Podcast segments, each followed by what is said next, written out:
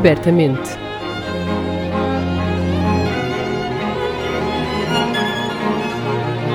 Um podcast da Orquestra Sem Fronteiras. Apresentado por Diogo Costa.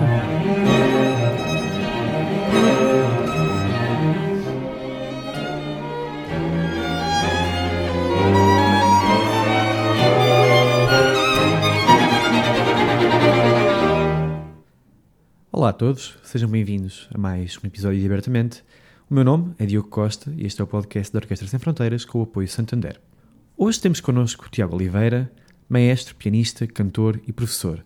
O Tiago está aqui hoje para nos falar do trabalho que desenvolve como maestro e diretor artístico da Orquestra Académica da Universidade de Lisboa. A par disto, o Tiago é também professor de orquestra na Escola de Música do Conservatório Nacional, professor de piano no Orearte em Orem e colaborador dos laboratórios de escuta criativa da Orquestra Sem Fronteiras.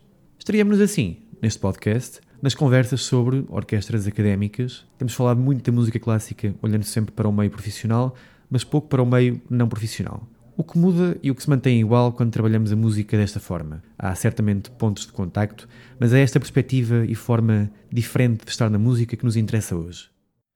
Olá Tiago, obrigado por estar aqui connosco no programa. Uh, bom dia, Diogo, obrigado. Olha, isto para nós também é uma estreia. É o primeiro episódio que temos em que falamos sobre orquestras académicas. Neste momento em Portugal já temos três orquestras académicas no segmento não profissional. Uhum. Eu não gosto de lhe chamar amador, porque acho que é um termo um bocado redutor, especialmente quando se tem músicos tão bons como tem na, na Académica de Lisboa. A primeira pergunta que eu te faço pode parecer um bocado óbvia, mas uh, nem por isso é menos importante, que é como é que a Orquestra Académica da Universidade de Lisboa surgiu e como é que tu foste lá parar? Bem, uh, em primeiro lugar, obrigado mais uma vez pelo convite. É um, gosto, é um gosto estar aqui. Tenho acompanhado os outros episódios e, enfim, tem sido uma aprendizagem também uh, e uma inspiração para mim. Em relação à académica, enfim, é um projeto belíssimo, é o que eu posso dizer para já. A académica começou em 2014, na altura numa parceria com a Orquestra de Câmara Portuguesa. E, e, na altura quem ficou a trabalhar com a orquestra foi o João Aibel e o César Gonçalves. Uhum enfim, que permitiram que a orquestra tivesse um primeiro ímpeto um, para que depois, enfim, continuasse a, a, evoluir. Então, como é que isto apareceu na minha vida? Um bocadinho como tudo tem aparecido. não, não, não quer dizer por acaso, mas, enfim, a orquestra abriu, podemos dizer, provas públicas para, para um diretor artístico, uhum. um maestro titular da orquestra, e na altura eu, enfim, candidatei-me ali duas, três fases de, de seleção. Uh, a última fase, salvo errarmos três maestros, uh, e portanto tivemos a oportunidade de trabalhar com a orquestra, fazer um pequeno ensaio e, e pronto. E depois, felizmente, uh, entre, entre, entre, todos eu fui escolhido e, e, e sinto-me muito bem lá.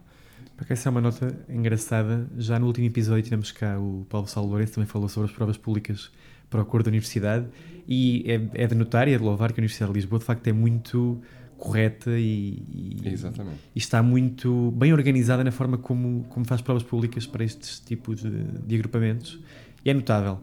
Ia-te perguntar quais é que são as motivações destes alunos para colaborarem com a, com a orquestra. Achas que eles veem na orquestra uma experiência social semelhante à que se encontra nas bandas filarmónicas ou nas tunas? É interessante. Claro que o contexto poderá ser. Eh, é necessariamente diferente né? de uma uhum. banda filarmónica. Enfim, se bem que só o, o, o conceito de banda filarmónica, ele próprio é, é, é, diferente em cada, em cada ponto do país. Uhum. Pronto, mas, mas não, Eu não, pergunto mais na, na, na, componente social do ir, do estar, do. Claro, claro. E eu, eu aí ia pegar um bocadinho na, na, tua, na tua questão em relação à nomenclatura uhum. de amador ou não profissional eu pessoalmente não tenho nada contra a, a definição de amador. Aliás, costumo precisamente sublinhar isso uh, na forma como nós apaixonadamente devemos estar, seja numa orquestra profissional ou não profissional, uhum. e portanto não tenho problema nenhum em dizer que é uma orquestra amadora, no sentido em que, ao encontro da tua pergunta, ehm, as pessoas estão realmente ali porque, porque gostam. E, e mesmo com tanta coisa para fazer, Porque Certamente. a maior parte, a maior parte dos músicos da, da, da Orquestra Académica da Universidade de Lisboa são alunos da, da Universidade ou das universidades uh, em Lisboa e temos também alguns elementos ex-alunos, portanto, uhum. uh, pessoas que já estão no mercado de trabalho neste momento. E, portanto, têm outras coisas para fazer da vida e escolherem uh, tirar pelo menos um dia por semana ou uma, uma noite por semana para estarem ali a tocar em conjunto, fazer música, enfim, só isso uh, uh, demonstram, eu vou agora brincar com a expressão, mas demonstra um grande amadorismo. Sim, sim, no verdadeiro sentido da palavra. Exatamente. Uh, portanto, é, é, isso, é realmente, é realmente um projeto onde as pessoas estão simplesmente porque gostam, porque querem, e, portanto, do ponto de vista social e do ponto de vista universitário também, é muito engraçado ver alunos de diferentes cursos, de diferentes áreas, a encontrar-se ali e, e, com um objetivo comum. E sentes que, que estes alunos podem procurar também este, este lugar e, e, esta presença na orquestra como forma de enriquecer a sua experiência universitária e ganharem pontos extra no currículo? É uma coisa que se faz muito lá fora, noutras universidades. Sim, pois, e cada vez mais, né? cada vez mais isso é valorizado. É uma, é uma coisa que até falamos, uh, falamos em, em direção eh, da, da orquestra, precisamente, precisamente por isso Claro que há competências e nós, enquanto músicos, eh, sabemos, sabemos o quão a música nos desenvolve do ponto de vista de outras, de outras competências sociais e pessoais, enfim, uhum. até da organização e tudo mais. Uh, mas, mas sim, diria que, que, também, que também ganham ali qualquer coisa para além do curso que frequentam na faculdade.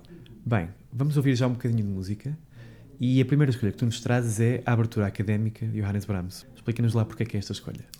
Olha, a escolha é muito simples, porque foi a peça que eu tive de trabalhar uh, na prova para, para diretor artístico da Orquestra Académica. Portanto, é uma, é uma obra muito especial para mim, porque foi ela que me permitiu, no fundo, abraçar este projeto.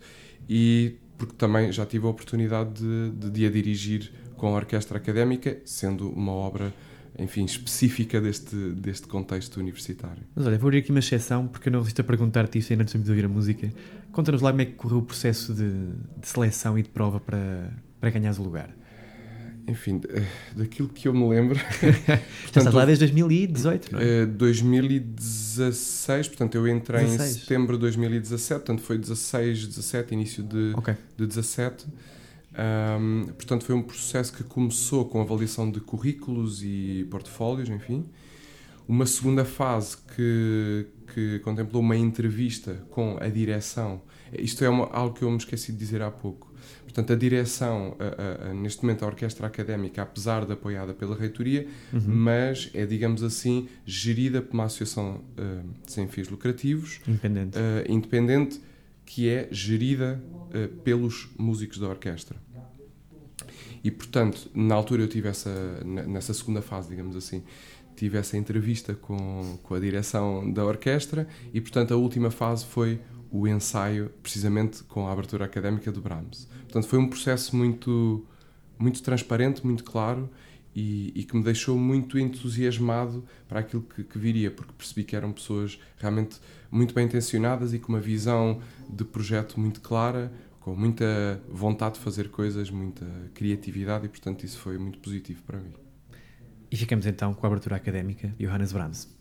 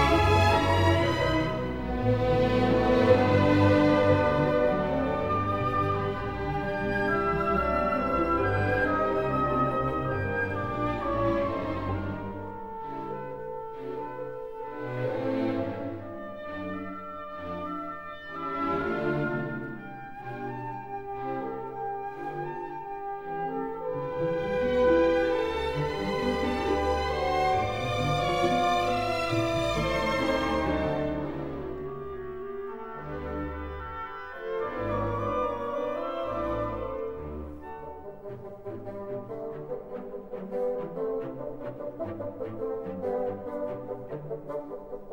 you.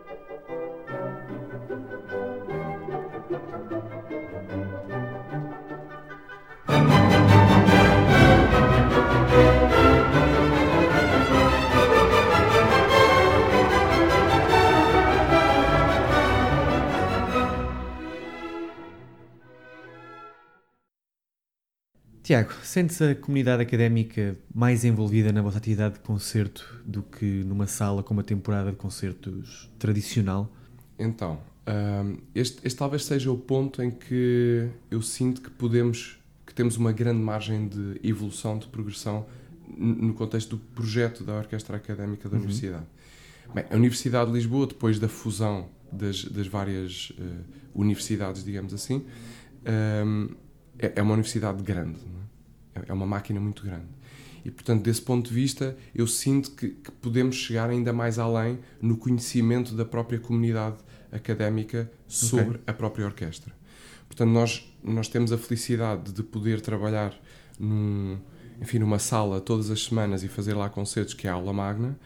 Portanto, é uma sala grande. É um privilégio. É um privilégio e, ao mesmo tempo, é sempre um grande desafio para poder encher aquela, aquela sala. Sim temos tido, temos tido, digamos assim, bastante público, principalmente o concerto de Natal que fazemos, fazemos todos os anos, mas sentimos que esse público é um, ainda é um público muito chegado às pessoas da própria orquestra, portanto, aos músicos da orquestra. Mas queremos cada vez mais chegar à comunidade, aos alunos, aos professores, aos funcionários de toda a universidade. Esse é um trabalho que, que, que temos estado a fazer a pouco e pouco, mas, mas que sinto que ainda temos uma, uma grande margem de progressão em relação a isso, no envolvimento com a uhum. própria comunidade. Achas que há no ambiente académico mais predisposição para o consumo da música clássica do que fora dele? Como é que, como é que olhas para essa questão? São coisas diferentes, não é? Uma pessoa ir dirigir uma orquestra profissional e tem uma, um público fidelizado quase, um, ou uma orquestra académica que, enfim, está toda a gente naquela fase que ainda está a descobrir o que é que gosta, o que é que quer fazer na vida, não é? É claro, é, eu acho que é exatamente isso que dizes, e abrangendo o facto de que em Portugal, digamos, este movimento das orquestras académicas é um movimento muito recente. Exatamente. Portanto, temos, temos basicamente, temos uma outra orquestra na Universidade de Lisboa, que é a Orquestra Médica, Ok. Uh, portanto, é, quer dizer, ainda é mais especializada no contexto da Faculdade de Medicina, não é? Sim. Mas, e que estão a fazer um trabalho também muito meritório, muito positivo. Depois temos a Orquestra em Coimbra e, e a Orquestra da FEUP, no Porto. E, portanto, mas é um movimento ainda muito recente. E eu acho que, precisamente aquilo que eu falava há pouco, há realmente uma grande margem de progressão de, de, de, pessoas que provavelmente nunca foram, se calhar, a um concerto de música erudita ou de uma orquestra, eh, profissional ou não. Uhum. E, portanto, eu acho que nós podemos ainda chegar a muita gente neste, neste contexto. Uh, é uma questão de continuarmos e, de, e desta tradição, desta cultura de orquestras académicas uh, continuar o seu percurso por falar em continuar e em, e em esforço para chegar a esses objetivos, sei que tem estreado obras de compositores portugueses e tiveram um concurso de composição a decorrer. Qual é que foi a recepção da parte dos músicos, do público, da comunidade académica? Enfim, este processo, esta, nós chamamos-lhe residência artística porque queremos, acima de tudo, que haja grande, um grande envolvimento uhum. de ambas as partes, não é? portanto, tanto da, da orquestra como com os, os compositores. Portanto, é um processo que ainda está a decorrer, os compositores estão a finalizar as obras, nós ainda estamos à espera de receber assim, o material final e okay. estamos ansiosos por isso. Um, e essas obras serão estreadas em breve pela Orquestra Académica foi, foi um, um projeto muito querido e muito, muito desejado, a começar pela direção da orquestra, pelos músicos e por mim próprio, que tenho sempre um grande entusiasmo, já tenho tido algumas experiências muito positivas um, nesse contexto e, portanto, esperemos, vai correr de certeza muito bem e esperemos que haja possibilidades de no futuro repetir. Receberam muitas candidaturas?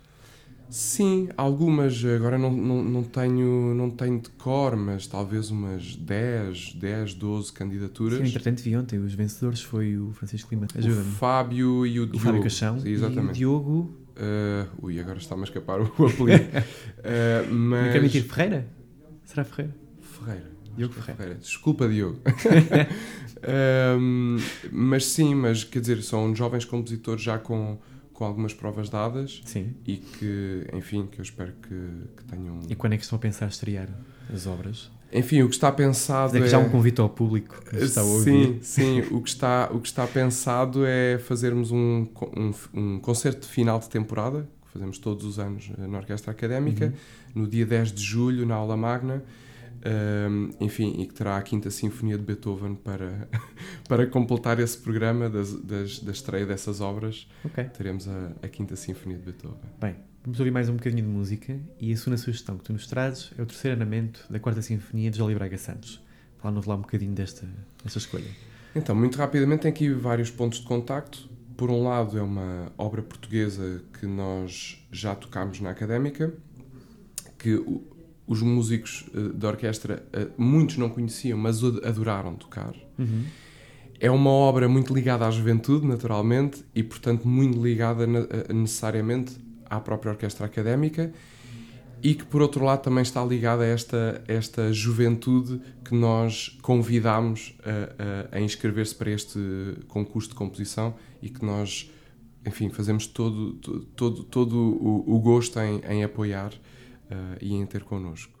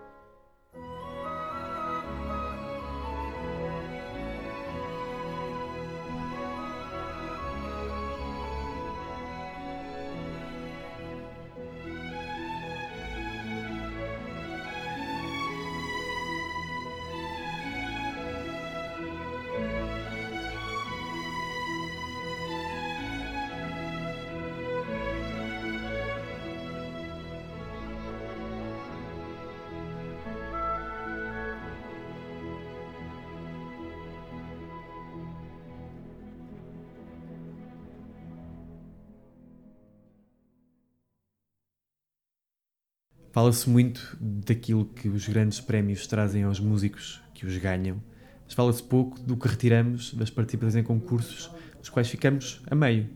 E isto, eu diria que se não é igualmente importante, é mais importante. Participaste no Prémio Jovens Músicos em 2016 e foste semifinalista.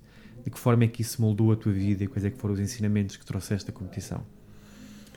Então, hum, é, é, como dizes, para mim os concursos devem ser, acima de tudo, momentos de aprendizagem. E portanto foi nesse sentido que eu encarei o, o, o prémio na altura. Um, enfim, tinha colegas que dispensam apresentações hoje, toda a gente os conhece. Uhum. Enfim, colegas que estão a fazer um trabalho uh, extraordinário e portanto aprendi também muito com eles para começar com os concorrentes, colegas, maestros que na altura um, participaram também no concurso. Portanto, essa aprendizagem com eles para começar. E depois o próprio desafio de preparação. Uh, eu lembro-me, quer dizer, só, uh, enfim, as peças, o repertório que, que teríamos de preparar para todo, para todo o prémio, para todo, para todo o concurso, sim. só isso obriga realmente a um, a um esforço, a uma dedicação uh, que, que me obrigou necessariamente a crescer, a evoluir, uhum. a aprender. Portanto, eu diria que esse, esse é, essa é a questão fundamental. Claro, o termos a oportunidade de, de naquele contexto, trabalharmos com, mesmo por, que por breves momentos, mas com músicos profissionais, com larga experiência, podemos ter o feedback de um, de um júri que foi sempre muito positivo nas, nas críticas, nas observações que, que me fez a mim e, e acho que aos colegas todos. Portanto, diria que, que foram foram claramente pontos positivos e ensinamentos que, que retiro ainda hoje. Ainda te recordas o que é que dirigiste na, na competição? Sim, portanto, a, a, primeira prova foi o Prélude de l'après-midi d'un fond, de Debussy, e o último andamento... para começar bem, difícil. Eh, sim, foi, mesmo, foi mesmo para entrar em beleza. Foi, foi, mesmo para entrar em beleza. E o último andamento da primeira Sinfonia de Beethoven, se não, se não me falha a memória. Okay. Depois, na segunda prova, uh, dirigi, uh, penso que foi o primeiro andamento do Concerto de Saint-Saëns para violoncelo uhum. e o último andamento da primeira Sinfonia de Brahms, que também é uma sinfonia muito querida para mim e que me tem acompanhado ao longo de vários momentos. Bem, Tiago, uma licenciatura em piano, uma licenciatura em canto, um mestrado em piano e um mestrado em ensino de música. Tu gostas mesmo de estudar e de ensinar, imagino. Eh, sim, acima de tudo aprender. E, e mais do que os cursos, uh, aquilo, que me, aquilo que me motiva, que me inspira realmente são as pessoas. E tenho tido verdadeiramente a sorte de contactar com verdadeiros mestres ao longo da minha vida. Eu uhum. podia falar aqui, bem, é começar com os meus pais, mas, mas, mas podia, podia falar aqui de, de, muita gente. Tenho como grande referência para mim uh, o maestro, o professor João Sebastião Berrou, uhum. que é realmente alguém muito especial na minha vida, uh, a pianista Ana Teles, enfim, e, e tantos outros nomes que me têm acompanhado e que mais lá está do que qualquer curso ou qualquer escola foram essas pessoas e são essas pessoas que me continuam a acompanhar todos os dias. São os ensinamentos deles, as vozes deles que me continuam a, a inspirar e a, a, fazer refletir todos os dias. Achas que agarrar um desafio como este, dirigir uma orquestra académica amadora, foi uma forma diferente de estar no ensino da música, fora do ensino oficial, claro? Essa, essa, é, essa é uma pergunta que, enfim, nos levaria aqui se calhar muito mais tempo para, para podermos até refletir e tirar outras conclusões. E eu próprio estou num work in progress em relação a isto, todos os dias, porque estou todos os dias com jovens, jovens músicos e, portanto, tenho sinto-me no dever e na enorme responsabilidade de lhes transmitir, em primeiro lugar, os melhores valores possíveis uhum. neste, nesta caminhada uh, artística e musical. E, portanto, este, este esta ligação com com a orquestra académica, com as orquestras, eh, digamos, do meio de, de, de artístico, de, do, ensino artístico especializado, um, ehm, fazem-me sentir realmente esta, esta responsabilidade, responsabilidade para que nós, no futuro, tenhamos músicos de alma e coração, como eu lhes costumo dizer muitas vezes. Portanto, com, com uma entrega à música, eh, com um alto valor artístico e, enfim, nós, nós temos cada vez mais músicos em maior quantidade, com, com enor enormíssima qualidade, mas não nos podemos esquecer que os valores uh, matriciais são, são cruciais para, para essa caminhada e, portanto, eu sinto-me acima de tudo um privilegiado, muito grato todos os dias por poder estar com esses jovens, aprender com eles todos os dias. E há lá melhor sinónimo de, dessa caminhada e dessa alegria do que tocar a Danzone número 2 do Arturo Marques. É a tua terceira escolha. Tocaram isto em dezembro de 2019, no concerto de Natal. Fala-nos lá um bocadinho sobre esta gravação. Sim, olha, eu quis trazer esta gravação da Orquestra Académica para se perceber, em primeiro lugar, a qualidade que, se, que conseguimos ter com músicos amadores uhum. uh, neste contexto da Universidade de Lisboa. E, portanto, este foi um concerto também uh, muito especial na altura, um concerto de Natal com música americana. Uh, e, portanto, trago por essa razão. Por outra, porque é uma obra realmente que, que nos leva para esse, para esse plano mais de energia inesgotável e dessa partilha musical uh, plena. Ainda há pouco tempo tive a oportunidade de, de fazer um, um, um, projeto com a Orquestra Geração também, e em que tocámos a, a, precisamente a Danzone. Eu acho que é assim um, um símbolo, um símbolo de, de como deve ser a partilha e a vivência musical com os jovens. Tiago, muito obrigado pela conversa. Muito obrigado, Diego. E até uma próxima. Até uma próxima, obrigado.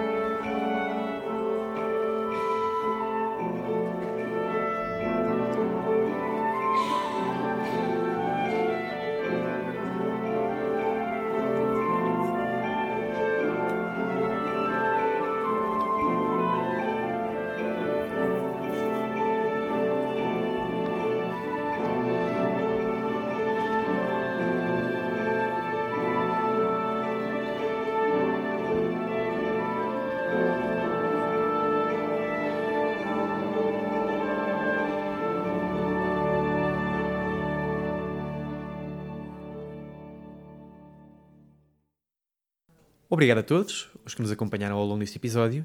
Estamos de volta em junho. Até lá, passem bem e abertamente.